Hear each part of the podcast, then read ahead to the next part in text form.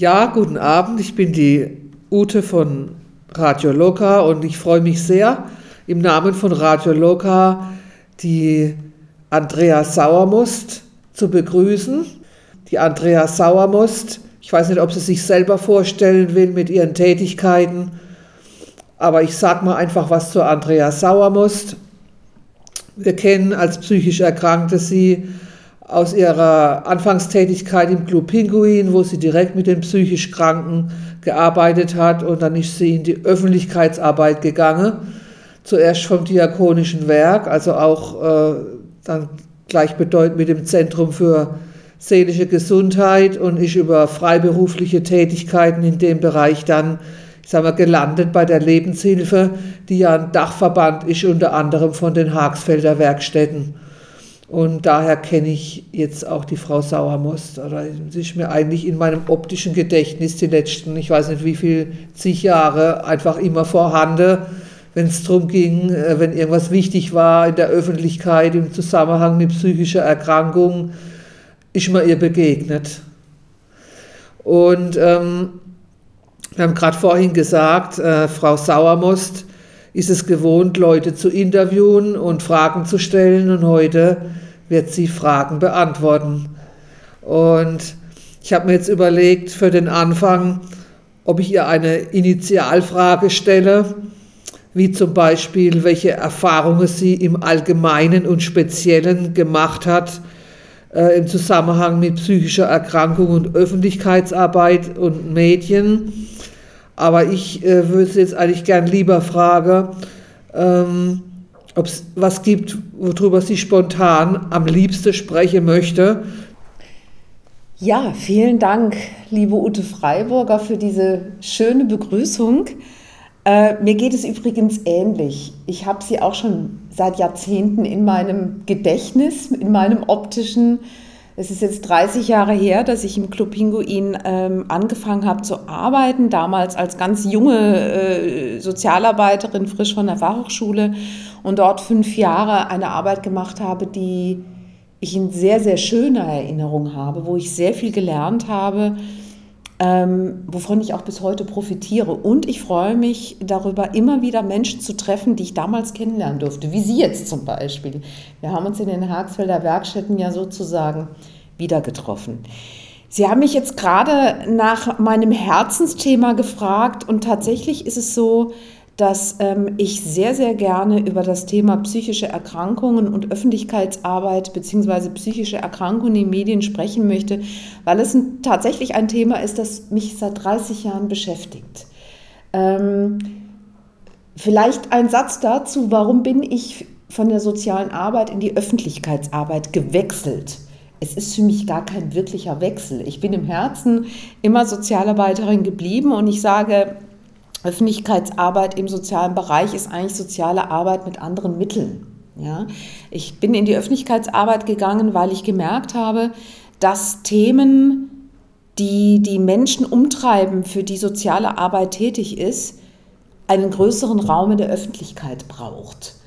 Jetzt bezogen auf Menschen mit psychischen Erkrankungen, dass es hier einen großen Bedarf gibt, nach Information in der breiten Öffentlichkeit, nach Aufklärung, aber auch nach politischer Vertretung.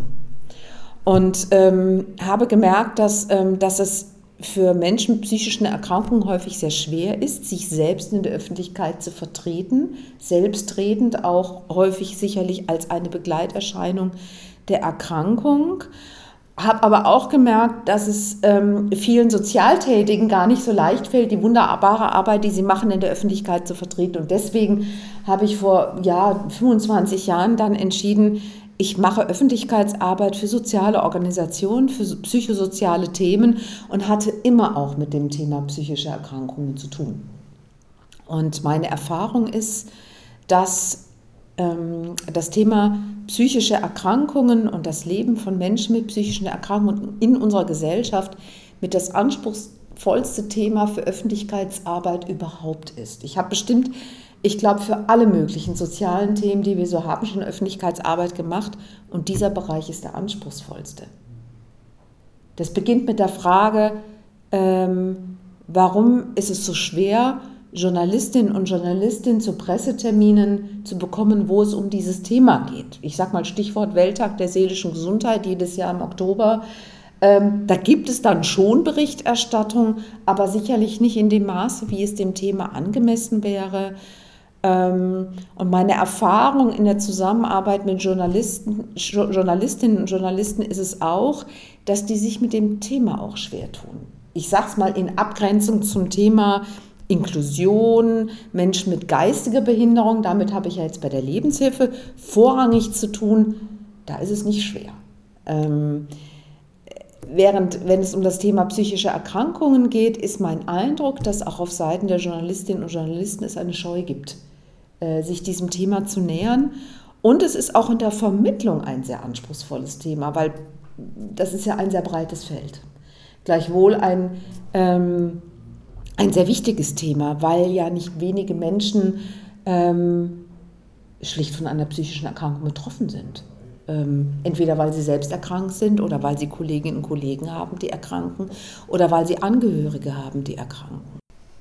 Ich könnte mir vorstellen, dass die Schwierigkeit von über psychische Erkrankungen zu berichten äh, als Journalist oder überhaupt in der Öffentlichkeit, dass es einfach äh, Gegensatz zu dem Bericht über geistige Behinderungen zum Beispiel damit zusammenhängt, dass man sich in Berichte über psychische Erkrankungen auch selber begegnen kann.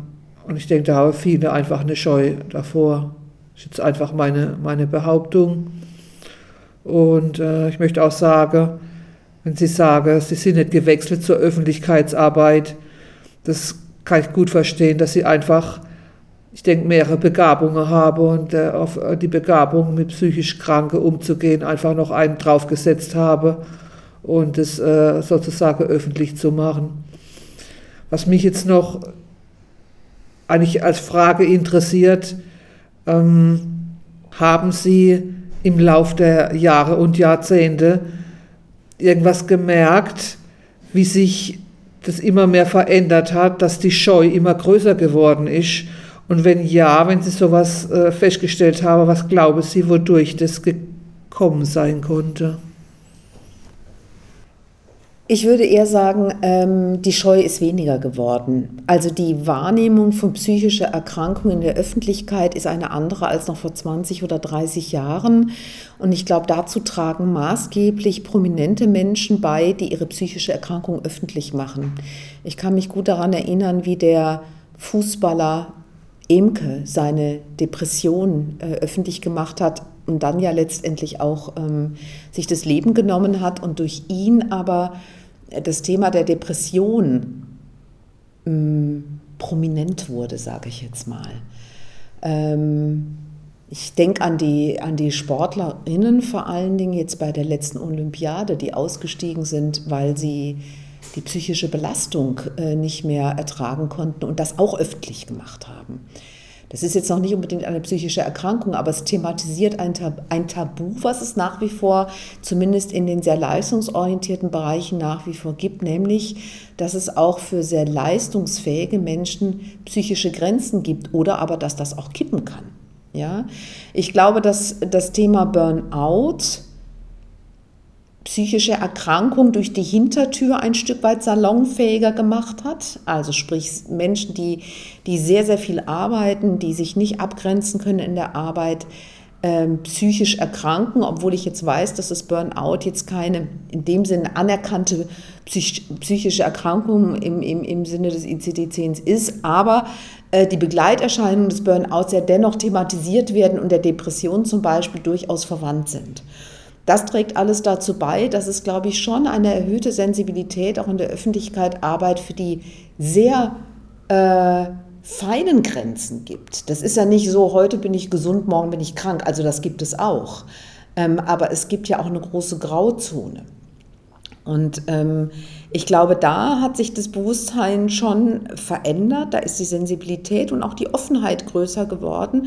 Und nochmal, ich glaube, das hängt sehr stark auch damit zusammen, dass prominente Menschen ihre psychische Erkrankung thematisieren. Wobei man da, glaube ich, auch nochmal einen Unterschied machen muss zwischen, ich sag mal, Depression und Angsterkrankungen. Ich glaube, die sind mittlerweile, ähm, darüber wird mittlerweile viel berichtet, vergleichsweise. Ähm, was nach wie vor, finde ich, eher im Schatten steht, das sind die psychotischen Erkrankungen. Und hier insbesondere natürlich dann, wenn sie, wenn sie, wenn sie chronisch werden.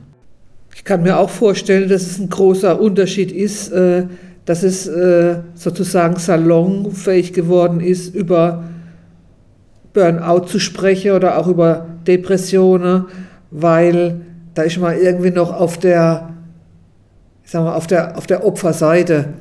Da hat man vielleicht zu viel gearbeitet und man ist im Grunde schon mal ein ganz guter Mensch und äh, hat sich nichts zur Schulde kommen lassen. Und auch Depressionen sind ja oft, fühlt sich so an, als äh, wäre man ein Opfer von üblen Dingen. Und das, was Sie jetzt gesagt haben in den psychotischen Erkrankungen, da kommen wir ja schnell in was ganz anderes rein, auch in ganz andere Berichterstattungen, wenn wir dann äh, mal abgesehen von den äh, populären Menschen, die äh, gute Beispiele geben. Äh, wenn man von denen absieht, kommen wir doch in eine Berichterstattung rein, dass immer wieder auch irgendwelche Katastrophenberichte gibt von ähm, äh, ja, kriminellen Ereignissen, die in Zusammenhang gebracht werden, hauptsächlich mit psychotischen Erkrankungen Vorneweg die paranoide Schizophrenie wird sehr oft genannt. Und ähm, ich erinnere mich zum Beispiel, dass es auch ähm, bei einem Ereignis des Flugzeugabsturzes über den Alpen, dass davon die Rede war, der Mensch hätte eine Depression gehabt. Also das hat auch das, das, hat auch das Bild einer Depression nochmal noch mal geändert. Also ich kann gut verstehen, dass Sie da äh, unterscheiden zwischen der Berichterstattung äh, über Depressionen und Burnout und aber psychotische Erkrankungen. Frau Solmost, ich habe eine Frage. Und zwar, ich habe ähm, über eine Studie vom äh, Zentralinstitut für seelische Gesundheit, ZI, ähm, was gelesen. Da geht es äh, um den Flugzeugabsturz 2015. Und die haben drei Monate lang 251 Berichte aus Printmedien ähm, untersucht und haben darin unterschieden äh, zwischen expliziter Stigmatisierung und riskanter Berichterstattung. Also bei der expliziten äh, Stigmatisierung wurden zum Beispiel dann äh, Worte verwendet wie Irre, Verrückte, Wahnsinnige.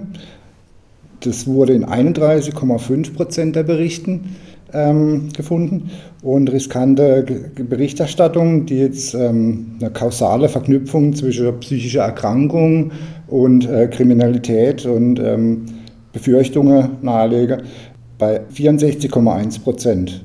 Was meinen Sie dazu und was könnte man von der, von der Presse erwarten? Ich kann mich gut an die Berichterstattung im Zusammenhang mit dem Flugzeugabsturz erinnern. Ich kann mich auch daran erinnern, dass es hieß, dass der war es der Pilot? Ne, der das, der, der, ja, der Co-Pilot war es, genau. Ähm, dass da von Depression die Rede war und ich mich damals gewundert habe, ehrlich gesagt. Ähm, ich kann nicht beurteilen, weil ich das jetzt nicht so dezidiert verfolgt habe, wie valide das war, also wie erwiesen das war.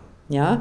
Insofern kann ich jetzt zu dem Fall oder möchte ich dazu gar nicht so viel sagen, aber mir fällt, fällt gerade was ganz Aktuelles ein, nämlich in der aktuellen Zeit. Ähm, gibt es unter der Rubrik Verbrechen eine sehr ähm, ausführliche Reportage über einen jungen Mann, der vor zwei oder drei Jahren seine, seine Freundin und seine Mutter umgebracht hat ähm, und dem jetzt mit Hilfe eines Gutachtens äh, sozusagen Schuldunfähigkeit ähm, nachgewiesen wurde aufgrund einer Psychose und ähm, er das auch entsprechend berichtet, also welche, welche, äh, unter welchen Wahnvorstellungen er sozusagen diese beiden Taten begangen hat. Ich habe diesen Bericht zufällig gestern gelesen und da schlagen zwei Herzen in meiner Brust. Auf der einen Seite denke ich, es ist gut, ähm, und natürlich hat die Öffentlichkeit auch das Recht, über so, einen schrecklichen, äh, so eine schreckliche Gewalttat die Hintergründe zu erfahren. Also die Presse hat schlicht auch die Verpflichtung, darüber zu berichten. Und in dem Zusammenhang auch zu erklären, und ich meine, das macht die Zeit ja sehr ausführlich und sehr hintergründig, in meinen Augen auch sehr fundiert, immer unter verschiedenen Blickwinkeln, dass eben auch eine psychotische Erkrankung zu solchen schrecklichen Taten führen kann. Die andere Seite ist, dass die, ähm, der Umfang der Berichterstattung über Gewalttaten infolge von psychotischen Erkrankungen ähm, überhaupt nicht im Verhältnis steht zur tatsächlichen Anzahl. Ich bin jetzt nicht mehr ganz up-to-date, ich kann Ihnen nicht sagen, ich weiß nur, dass ein geringer, beziehungsweise was ich weiß, ist, dass, ähm, dass die Wahrscheinlichkeit, dass ein psychisch kranker Mensch gewalttätig wird, deutlich geringer ist als ein psych sogenannter psychisch gesunder Mensch, also ein nicht psychotischer Mensch, sage ich jetzt mal. Ja? Ähm, wenn man aber die Berichterstattung anschaut, dann hat man ja den Eindruck, uh, wenn jemand äh, schizophren ist, unter Wahnvorstellungen, Halluzinationen, Verfolgungsängsten und so weiter landet, äh, leidet, dann ist die Wahrscheinlichkeit wahrscheinlich gegeben, dass der unter diesen, unter diesen Eindrücken gewalttätig wird. Und das steht in keinem Verhältnis zur Realität. Deswegen äh, denke ich, braucht es mindestens als Ergänzung auch ausreichende Berichterstattung, die grundsätzlich über das Thema Psychose aufklärt. Und vielleicht nicht nur die, es, es gibt ja auch, das habe ich in den Jahren in der Arbeit mit Menschen mit psychischen Erkrankungen oft erfahren dürfen, das ist ja nicht nur schrecklich. Und das hat ja nicht nur im schlimmsten Fall Gewalt zur Folge. Man könnte ja auch mal gerade in heutigen Zeiten sich das Thema anschauen, dass äh, Menschen, die immer wieder äh, psychotische Episoden haben, auch Seismographen unserer Gesellschaft sind häufig, dass die zum Beispiel häufig sehr viel früher spüren, wahrnehmen, wo es im Argen liegt. Wo, Bedroh wo, wo de facto Bedrohungen sind zum Beispiel, die dann natürlich im, im Wahn in einer Weise rüberkommen, die ähm, jetzt merke ich, jetzt, jetzt bewege ich mich aufs Glatteis, aber ich sage es einfach mal so, die verrückt sind oder denjenigen, die nicht psychotisch sind, auf jeden Fall verrückt scheint. Deswegen finde ich den Begriff des Verrückten eigentlich gar nicht so verkehrt. Er ist nur negativ konnotiert, das ist das Problem. Aber eigentlich, finde ich, drückt er ganz wunderbar aus, um was es geht. Die Realität des Menschen in einer Psychose ist an einer anderen Stelle als meine. Sie ist verrückt. Ja. Ähm, so, und jetzt, jetzt, jetzt bin ich schon so mittendrin in dem, was ich mir eigentlich auch in der öffentlichen Berichterstattung wünsche, verstärkt. Ähm, sich dieses Phänomen, und ich rede jetzt mal bewusst nicht von der Erkrankung, es ist ja eine Diagnose, eine Diagnose ist ein Konstrukt, sondern das Phänomen der Psychose sich auch mal unter anderen Blickwinkeln anzuschauen. Und die Psychose ist ja jetzt keine, keine, keine Zeitgeisterkrankung, die gab es ja schon immer und die gibt es vor allen Dingen in jeder Kultur. Das ist ja Kultur, Kultur und zeitübergreifend. Das ist ja spannend. Warum ist das so? Äh, klar gibt es genetische Ursachen, aber äh, das finde ich an der Stelle gar nicht so spannend, sondern ähm, mein Thema ist, und das kenne ich jetzt, weil ich mich in den letzten Jahren ja viel auch mit Inklusion und so weiter beschäftige, die wirklich spannende Frage finde ich doch, wie können Menschen ähm, mit, mit psychischen Erkrankungen, was, können, was kann Gesellschaft von denen lernen? Ja? wenn wir mal genauer zuhören und wenn wir mal genauer hinschauen. Aber das sind natürlich Fragestellungen, dafür brauche ich jetzt mal ganz viel Information. Und jetzt komme ich wieder zur Öffentlichkeitsarbeit. Das heißt, Journalistinnen und Journalisten, die nicht zufällig aus dem Medizinsektor kommen und da nicht zufällig aus dem psychosozialen Sektor, die haben das Wissen erstmal gar nicht. Und da sind dann wiederum wir, und mit wir meine ich jetzt die Organisationen und die ähm, die, die Aktivisten und die Selbsthilfegruppen auch in diesem Bereich gefragt zu sagen, okay, das ist auch unsere Aufgabe, ähm, zumindest Aufklärung und Information anzubieten. Ja? Und da komme ich jetzt zu einem schwierigen Punkt. Es ist für mich auch durchaus nachvollziehbar, ganz, ganz schwer. Ich, ich bleibe jetzt mal in meiner eigenen Organisation, bei den Haxfelder Werkstätten und Wohngemeinschaften. Da arbeiten von 1200 Menschen mit Behinderung in den Werkstätten über 400 mit psychischen Erkrankungen, also ein Drittel. Ähm, und wenn es darum geht, das Thema zu zeigen, das heißt auch sich zu zeigen, dann ist es für mich super schwierig, einen Beschäftigten mit einer psychischen Erkrankung zu einem Interview zu bewegen, vor die Kamera zu bekommen, geschweige denn vor ein Mikrofon. Für mich sehr verständlich und nachvollziehbar. Das ist ja äh, in der psychischen Erkrankung bin ich ja sehr, sehr verletzbar, angreifbar. Auf der anderen Seite ist es ein Krux, weil es macht einen Unterschied, ob ich von Menschen mit psychischen Erkrankungen erzähle, als ein Mensch, der bisher zumindest noch nicht davon betroffen war, oder ob das ein Mensch tut, der davon betroffen ist. Und ja viel glaubhafter und nachvollziehbar und überzeugender erzählen kann, ja, wie ist denn das, wenn ich Stimmen höre? Was passiert denn dann mit mir? Und wie komme ich da vielleicht auch wieder raus? Oder was brauche ich da von meinem Umfeld? Ja? Das kann ich in der Theorie erzählen oder weil ich es von vielen Betroffenen weiß. Aber wenn es ein Betroffener oder eine Betroffene erzählt, hat es eine ganz andere Glaubwürdigkeit. Und da ist einer der größten Hürden in der Öffentlichkeitsarbeit, Menschen mit psychischen Erkrankungen zu motivieren, in die Öffentlichkeit zu gehen. Ja? Und da wiederum die Schwierigkeit, die kenne ich natürlich auch, ähm, dann kann manchmal passieren, dass der Mensch, wenn er die Bühne bekommt, sich in seine Geschichte ausbreitet und das einen Raum einnimmt, der in der Öffentlichkeitsarbeit zu groß wird. Also das, das, ist auch so eine Krux. Wenn ich mit Journalistinnen und Journalisten rede, muss ich die Dinge verkürzen und auf den Punkt bringen, weil die unter einem ganz hohen Zeitdruck stehen. Ich muss das komprimieren. Ja? Das ist für einen Mensch, der selber betroffen ist, viel, viel schwerer als für mich, wenn ich etwas zusammenfasse. Also ich, Sie merken, ich habe jetzt gar nicht die Lösung. Ich will einfach mal so auffächern, worin die Schwierigkeit liegt. Und es sind nicht es wäre viel zu kurz gegriffen zu sagen, es ist die Presse, es sind die Medien, die sich entweder nicht interessieren oder nur auf die Sensationsgeschichten abfahren. Das ist viel zu verkürzt. Das ist komplexer. Ja, ich glaube auch, dass es sehr viel Mut bedarf, als psychisch Erkrankter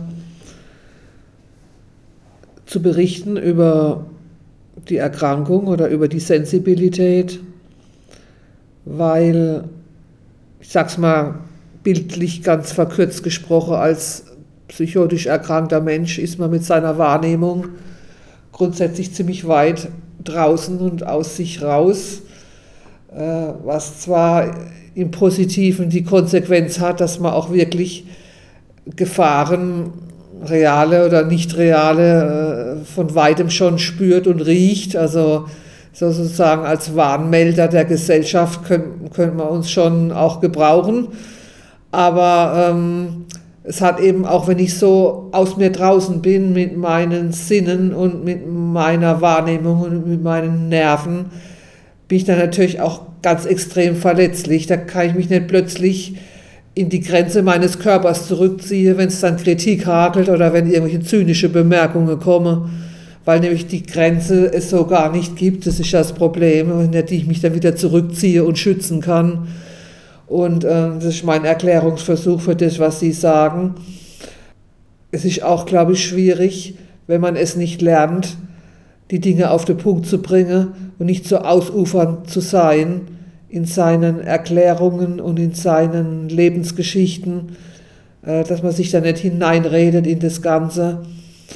Also es braucht viel Arbeit an, an sich selber, aber auch einen großen Mut, äh, zu zeigen, hier, ich bin betroffen, in der Hoffnung, dass, dass äh, auch das Gute daran und das Sympathische daran und das Kreative daran auch gesehen und geschätzt wird. Aber es ist auch immer eine, eine große Gefahr, ja, dass man nicht weiß, was passiert mit dem, was ich gesagt habe. Es ist jetzt irgendwo draußen, was passiert damit. Und äh, das Problem ist, glaube ich, auch, äh, ich kann von mir sprechen, dass ich, äh, wenn es mir nicht gut geht, komme ich mir vor, dann bin ich aus Glas.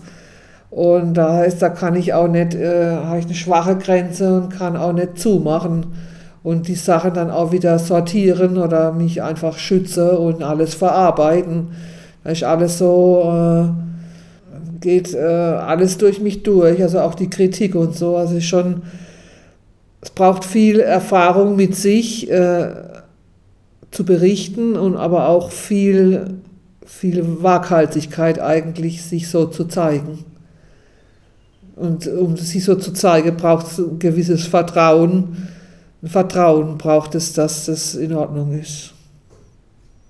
Als ich Ihnen jetzt gerade so zugehört habe, Frau Freiburger, dachte ich, mh, mm, das müssten jetzt ganz viele Menschen hören. Das hören jetzt alle Hörerinnen und Hörer von Radio Luca. Und ich dachte, es wäre wunderbar, wenn es noch viel mehr Menschen hören würden, weil was Sie gerade beschrieben haben, das betrifft natürlich insbesondere Menschen mit psychischen Erkrankungen, aber ich bin mir sicher, dass es den meisten Menschen so geht. Das nehmen Sie mal die weg, die ohnehin von Berufswegen ständig in der Öffentlichkeit stehen. Die müssen diesen, ich sag mal, diesen, diesen, die müssen sich ein Stück weit so einen Schutzpanzer zulegen, sonst halten sie ja gar nicht aus. Ich denke an unsere Politikerinnen und Politiker. Und ansonsten glaube ich, dass die meisten Menschen das gut kennen, was Sie gerade beschrieben haben, in Abstufungen. Also die Frage, wie grenze ich mich ab, wie schütze ich mich vor Kränkungen, vor Verletzungen, also wie kann ich austarieren, dass ich das an mich heranlasse, ohne dass es mich kaputt macht, steckt ja dahinter. Ähm, das Thema kennen fast alle Menschen. Und Sie haben es aufgrund Ihrer massiven Erfahrungen, sage ich jetzt mal, weil Sie als Frau mit einer psychischen, psychotischen Erkrankung nochmal in einem ganz anderen Maße davon betroffen sind, so klar gerade auf den Punkt gebracht, dass ich dachte, mit dieser Beschreibung würden Sie ganz viele Menschen abholen können. Mhm. Auf eine viel glaubwürdigere Weise, als ich das je könnte. Und äh, das ist, war für mich jetzt ein sehr gutes Beispiel dafür, wie man aus meiner Sicht das Thema psychische Erkrankungen, psychotische Erkrankungen auf eine Weise thematisieren kann, wo es eben nicht primär um die Krankheit an sich geht, die Stimmen, äh, der, der Verfolgungswahn, auch das ganze Entsetzliche, was dabei eventuell erlebt wird, das natürlich auch. Aber eher darauf schaut, ähm, wie zeigt es sich, was hat es zur Folge, wie schaue ich mit dieser Erfahrung in die Welt hinein und vor allen Dingen, was kann ich mit dieser Erfahrung anderen mitgeben, die jetzt vielleicht nicht psychotisch sind, aber darüber haben wir ja vorhin schon mal gesprochen. Äh, es gibt ja diesen großen Graubereich. Und ähm, das finde ich ist ja jetzt auch in der Pandemiezeit äh, nochmal für mich auf eine ganz spannende Art deutlich geworden, wie unterschiedlich Menschen Krisensituationen verarbeiten und was da auch so hochploppt bei jedem Einzelnen. Ja? Jenseits von psychischer Erkrankung auch. Ja? Welche Vulnerabilitäten auf einmal sichtbar werden. Also wo ist welcher Mensch an welcher Stelle verletzbar. Meine große Hoffnung ist, dass durch diese, diese, diese gemeinsame Erfahrung auch dieser zwei, jetzt schon zwei Jahre dauernden Ausnahmesituation es vielleicht ähm, auch eine höhere Sensibilität oder eine höhere Aufmerksamkeit dafür gibt, was macht uns verletzlich, wo sind wir verletzlich, wo sind die Grenzen. Und das würde eine Verständigung zwischen Menschen mit psychotischen Erfahrungen, sage ich jetzt mal, und ohne. Ich erinnere mich gerade daran, es gab vor, vor 25 Jahren das Psychoseseminar und da hießen die Menschen mit psychischen Erkrankungen die sogenannten Psychiatrieerfahrenen, glaube ich. Das fand ich guten Begriff. Ja? Also sind Psychose erfahren. Das geht mal weg von der Krankheit und ich will das nicht schmälern, dass es da ganz, ganz ähm, leidvolle Seiten gibt. Aber es hilft auch, noch weitere Perspektiven einzunehmen. Und dann ist die Psychoseerfahrung der Teil, der spannend ist. Welche Erfahrungen haben Sie gemacht, die ich noch nicht gemacht habe und von der ich profitieren könnte? Ich würde sogar so weit gehen zu sagen, dass äh, in der Corona-Krise, sage ich jetzt mal Corona-Krise, dass das äh, sag mal, die paranoiden Möglichkeiten jedes Menschen getriggert hat. Also, wir wollen ja nicht so tun, als gäbe es den Virus nicht.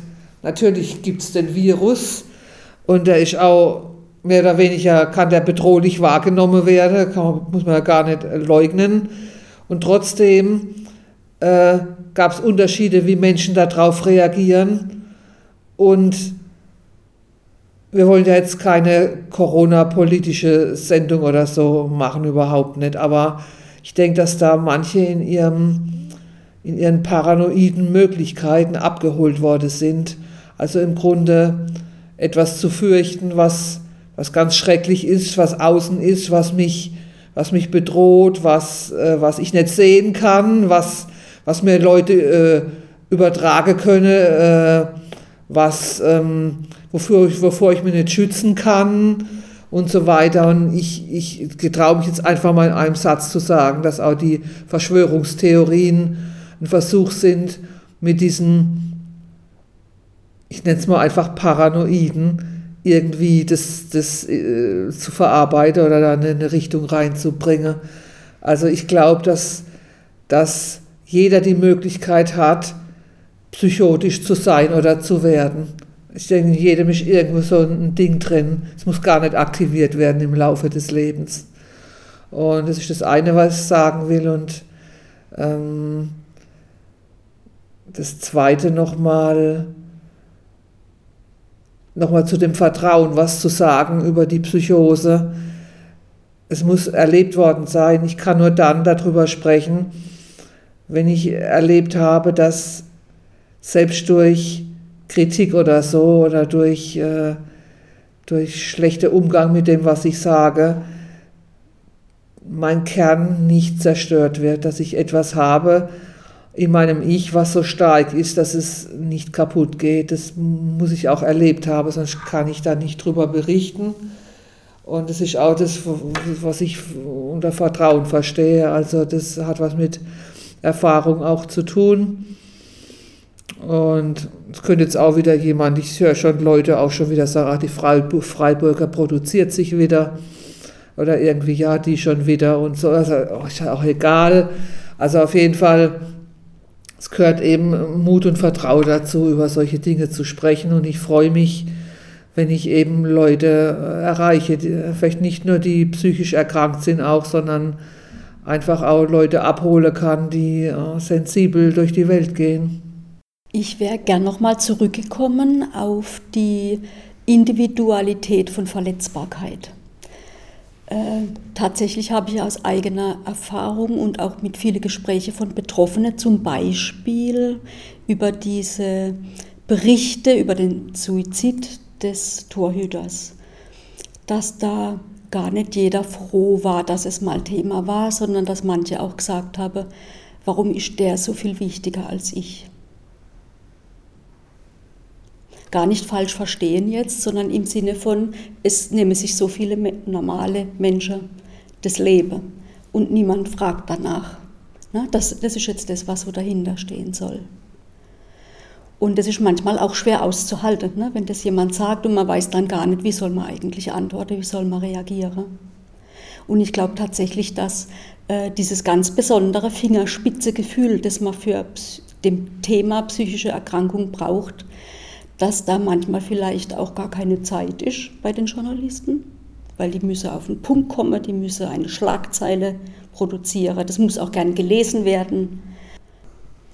Ich kann das gut verstehen, ähm, diese Frustration, warum werden ähm, Erkrankungen oder Leid vor allen Dingen dann thematisiert, wenn es Prominenz betrifft. Ja, beim Leid stimmt es nicht so. Aber bleiben wir mal bei Ihrem Beispiel vom Torhüter Imke.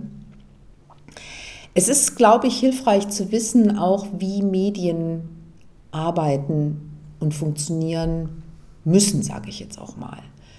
Ähm, Journalistinnen und Journalisten ähm, arbeiten ja sozusagen für eine Zeitung oder das Radio oder ein, ein Online-Medium oder auch fürs Fernsehen. Und da geht es natürlich, das sind ja auch, ich sag mal, ähm, Unternehmen, die ja sich finanzieren müssen. Ähm, und das eben nicht nur übers Anzeigengeschäft, sondern nach Möglichkeit auch durch viele Leserinnen und Leser oder ähm, Hörerinnen, Hörer, Zuschauerinnen, Zuschauer, ähm, die dann eben prüfen müssen, was müssen wir denn berichten, damit wir wahrgenommen werden, damit wir rezipiert werden. Und da gibt es ähm, schon über die Jahrzehnte letztendlich ziemlich klare Erkenntnisse, die auch immer wieder überprüft und bestätigt werden. Was sind denn sogenannte Nachrichtenfaktoren? Also was muss eine Nachricht beinhalten, dass sie wahrgenommen wird? Ja, ähm, das ist sicherlich die Aktualität. Also was interessiert mich äh, die Nachricht von gestern, ist ja so ein geflügeltes Wort und ähm, seit, seit die Online-Medien äh, da eine besondere Rolle spielen, ist das noch viel massiver geworden. Also wer liest denn jetzt noch die Tageszeitung? Das, was ich morgen, sage ich mal, in meiner Tageszeitung lese, das habe ich heute schon längst auf Spiegel oder was gelesen, online. Ja? Ähm, also es ist die Aktualität. Ähm, es ist das, was, ähm, was Menschen in ihrer unmittelbaren Umgebung betrifft. Deswegen sind die lokalen Nachrichten auch nach wie vor gern und viel gelesene Nachrichten. Kennen wir von uns auch. Also wenn ich, äh, wenn ich ähm, von einem Ereignis in meiner Nachbarschaft lese, betrifft mich das stärker, als wenn es mich, äh, als wenn es, äh, sagen wir mal, in einem anderen Ort passiert. Ich denke, dass, ähm, ohne das Fass jetzt aufmachen zu wollen, aber die sehr, sehr große Betroffenheit, was jetzt den Ukraine-Krieg betrifft, im Vergleich zu anderen Kriegen, die wir ja davor auch erlebt haben oder auch aktuell erleben, hat auch etwas damit zu tun. Es ist uns de facto näher. Und es ist tatsächlich auch ähm, was gerne gelesen wird, ist, wenn zwei sich streiten, wenn was Schlimmes passiert, wenn was Unvorhergesehenes passiert, wenn was sehr Besonderes passiert. Und wenn sich jetzt mal jeder Einzelne überprüft, stellt er an sich fest, mh, die Tendenz habe ich in mir schon auch. Ja? Ähm, warum auch immer das so ist, aber die, es hat ja mehrere Funktionen, auch die sogenannte Sensationslust. Das ist jetzt sehr negativ konnotiert. Man kann ja auch einfach sagen, die erhöhte Aufmerksamkeit, wenn etwas Besonderes oder auch etwas besonders Schlimmes passiert, hat ja auch eine Warnfunktion, muss ich wissen. Ja? Wenn da eine Gefahr droht oder wenn in meiner Nachbarschaft äh, äh ein Mörder unterwegs ist oder wenn mehrfach eingebracht wird. Das macht ja Sinn, dass ich das weiß. Ähm, das heißt, Nachrichten mit einem hohen Sensationsgehalt werden selbstverständlich und auf jeden Fall nochmal ganz anders wahrgenommen. Und jetzt komme ich zurück auf, und das ist ein weiterer Nachrichtenfaktor, wenn ein Prominenter vorkommt, dann ist das auch ein wichtiger Nachrichtenfaktor. Die Öffentlichkeit interessiert es nun mal deutlich mehr, wenn ein Mensch, der sehr bekannt ist, und ähm, ich bin jetzt nicht äh, fußballaffin, aber Imke war sicherlich sehr bekannt, vor allen Dingen bei allen, die Fußball mögen, dann ist das natürlich eine ganz, hat das einen ganz anderen Nachrichtenwert, in Anführungszeichen, als wenn das jetzt, ähm, ich sag mal, mein Nachbar von gegenüber ist, den ich eigentlich gar nicht kenne und den vielleicht kaum jemand kennt. Das ist zynisch, oder klingt zynisch, aber es ist ein Fakt. Ja? Das würde ich versuchen, jemandem zu antworten, der sagt, ich finde es eigentlich doof, warum sind es immer nur die Promis? Das ist eine Erklärung, warum es so ist. Und, ähm, und vielleicht kann man das für sich dann so deuten, dass man sagt, er ist unser Stellvertreter an der Stelle. Er ist ein Stück weit auch das Sprachrohr. Ja? Und übernimmt da etwas, was für die meisten anderen ohnehin schwer ist. Nämlich so, wie es die Ute Freiburger ja gerade sehr plastisch beschrieben hat, das hohe Vertrauen, die Überwindung, die es kostet, sich sozusagen zu outen, sich aufzumachen und damit verletzbar zu machen. Ja. Aber ich finde es wichtig zu verstehen, unter welchen Bedingungen und unter welchen Kriterien Medien auch arbeiten müssen, damit sie am Markt bleiben. Es gibt ja jetzt immer häufiger äh, auch die sogenannten Good News. Ähm, kann ich nur jedem empfehlen, der die Schnauze voll hat von schlechten Nachrichten, sich die Good News zu abonnieren, die jeden Abend eine kleine Auswahl an guten Nachrichten versenden aus den äh, verschiedenen Leitmedien. Das ist wunderbar zu lesen. Die Zeit macht es mittlerweile auch. Zum Wochenende verschicken die nur die guten Nachrichten. Das ist, liest sich völlig anders. Und ähm, man hat nicht mehr so dieses, oh, um ach Gott, hm. ja, also das bleibt aus. Ähm, die Gefahr ist vielleicht, also ich, ich, ich kenne die Zahlen, die Zugriffszahlen jetzt nicht auf die Good News. Es ist natürlich längst nicht so verbreitet wie die schlechten Nachrichten. Das liegt ich weiß jetzt nicht, ob es richtig äh, ist zu sagen, es liegt in der Natur des Menschen. Vielleicht haben wir uns auch zu sehr daran gewöhnt. Ich weiß es nicht genau. Aber egal. Ich mache an so einer Stelle immer sehr gerne Werbung für die Good News, weil es einfach gut tut. Also für mich ist es in der Regel der letzte Newsletter des Tages, den ich mir zu Gemüte führe, weil ich dann mit einem ganz anderen, ähm, mit einer ganz anderen Grundstimmung auch in meinen Abend gehe.